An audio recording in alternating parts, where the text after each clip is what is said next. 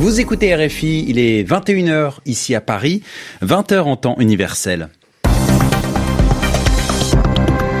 Romain Ozoui. Bonsoir à tous, bienvenue dans ce journal en français facile, présenté ce soir en compagnie d'Adrien Delgrange. Bonsoir Adrien. Bonsoir Romain et bonsoir à tous. À la une de l'actualité ce soir, Donald Trump met en garde l'Iran, mais le président américain se dit prêt à discuter. Donald Trump appelle les dirigeants iraniens à ne pas réprimer les manifestations qui se déroulent actuellement dans le pays. Haïti, à la une de ce journal également, les commémorations du séisme, c'était il y a dix ans, le 12 janvier 2010. 200 000 personnes avaient trouvé la mort. Ce dimanche, le président Jovenel Moïse a déposé des fleurs au mémorial du séisme qui se trouve à l'extérieur de la capitale Port-au-Prince. En sport, football, le Paris Saint-Germain accueille Monaco. Le coup d'envoi a lieu actuellement. C'est le dernier match comptant pour la 20e journée de Ligue 1. Et puis enfin, à la fin de ce journal en français facile, Yvan Amar nous attend pour l'expression de la semaine. Soyez les bienvenus. Le journal. Le journal. En français facile. Et pour commencer ce journal, des signes de désescalade entre les États-Unis d'un côté et l'Iran de l'autre. Oui, alors on, on, parle, Adrien, de désescalade pour évoquer une baisse des tensions dans un conflit. Alors c'est effectivement ce qui est, a été observé ce week-end entre Washington et Téhéran. D'abord, hier samedi, l'émir du Qatar a rencontré le président iranien à Téhéran. Il faut savoir que le Qatar est, est allié des États-Unis.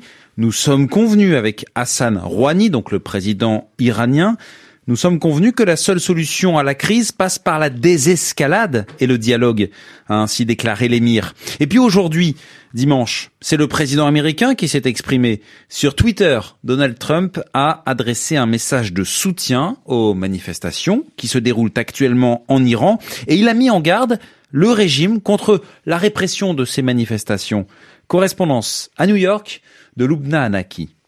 Aux dirigeants iraniens, ne tuez pas vos manifestants, prévient le président américain en lettres capitales sur Twitter. Depuis hier, Donald Trump multiplie les messages en anglais, mais aussi en persan. Ce matin, il a appelé le régime iranien à, je cite, rétablir Internet, à laisser les journalistes couvrir librement les protestations et à autoriser les organisations internationales à faire leur travail sur le terrain. Le monde vous regarde, écrit Donald Trump, mais surtout, les États-Unis vous regardent. Un peu plus tôt, le président américain adressait également un message de soutien aux manifestants en colère après le crash de l'avion d'Ukraine Airlines. Au courageux peuple iranien qui souffre depuis longtemps, je suis avec vous, a tweeté Donald Trump. Votre courage nous inspire.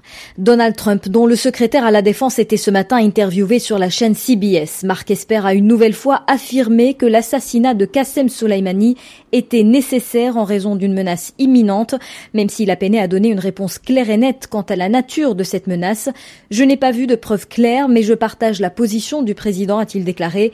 Il a également ajouté que les États-Unis avaient renforcé la sécurité de certaines de leurs ambassades, notamment en Irak. Lubnanaki, New York, RFI. Et puis également concernant l'Iran, l'appel lancé ce dimanche par les trois pays européens signataires en, 2015 de l'accord sur le nucléaire iranien.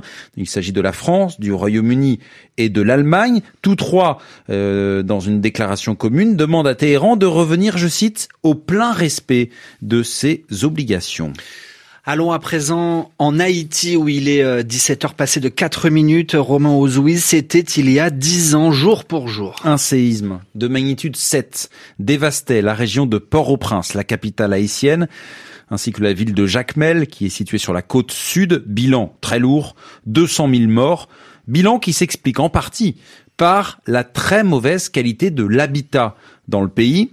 Alors depuis depuis dix ans, Haïti s'est doté d'un code de construction antisismique, c'est-à-dire que euh, les logements qui sont construits actuellement doivent respecter des normes pour résister en cas de séisme.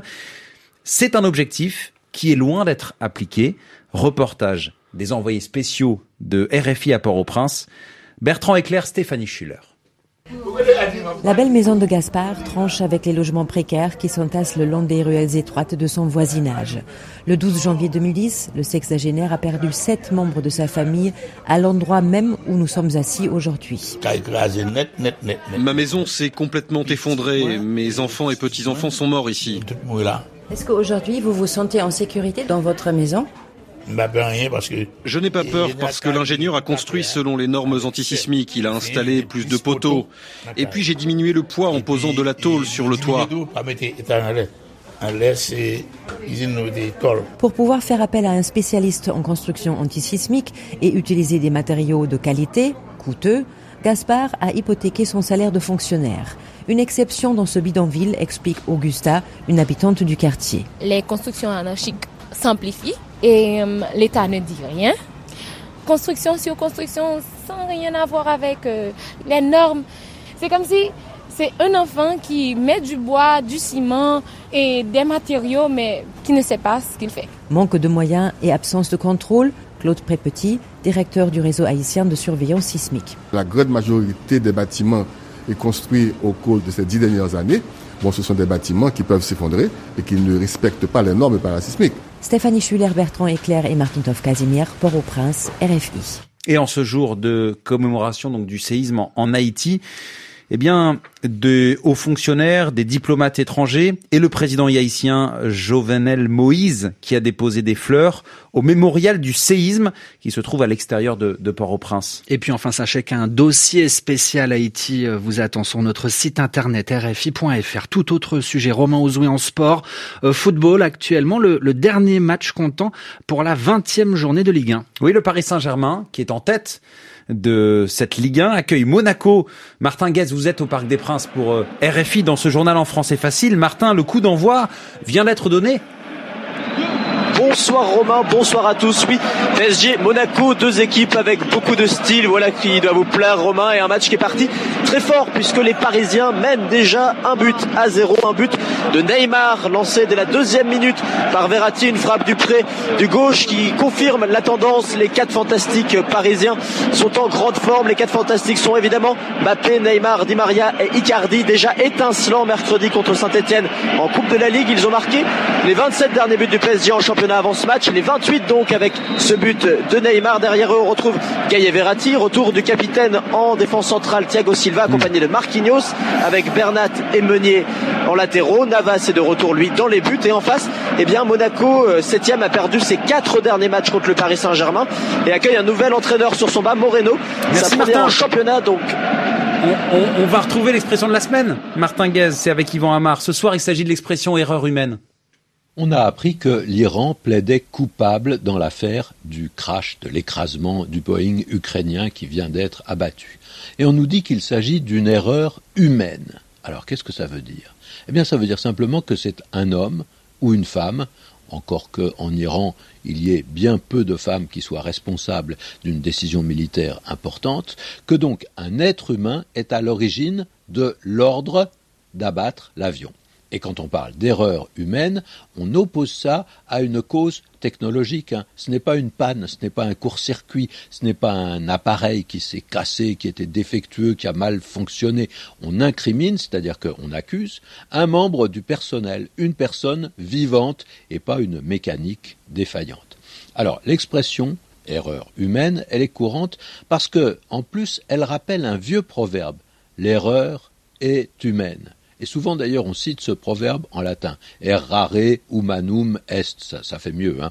Mais ce proverbe a une signification spéciale, ou en tout cas un, sous-entendu spécial, comme si l'erreur en question était presque excusable. Oh, tout le monde peut se tromper. Avec cette idée, par derrière, qu'en fait, oh, ce n'est pas si grave que ça. Il ne faudrait pas en faire toute une affaire. Hein. Quand on dit l'erreur est humaine, on dit aussi, même si on ne l'exprime pas clairement, bah, vous auriez pu en faire autant. Un tel s'est trompé. Oui, d'accord. Mais, mais ça aurait pu être vous ou moi. Donc, on cherche à, à minorer, on cherche à relativiser, à éviter une réaction trop forte. Et d'ailleurs, cette formule, l'erreur est humaine, elle a un accent religieux, même chrétien, comme si non seulement les humains se trompaient parfois, mais que c'est justement ça qui fait comprendre leur humanité. On est humain parce qu'on se trompe. La particularité humaine, la spécificité humaine, on pourrait dire, c'est de se tromper. Eh bien merci Yvon Amar et c'est la fin de ce journal en, français facile. Bonne soirée Adrien. Merci Romain. 21h10 ici à Paris.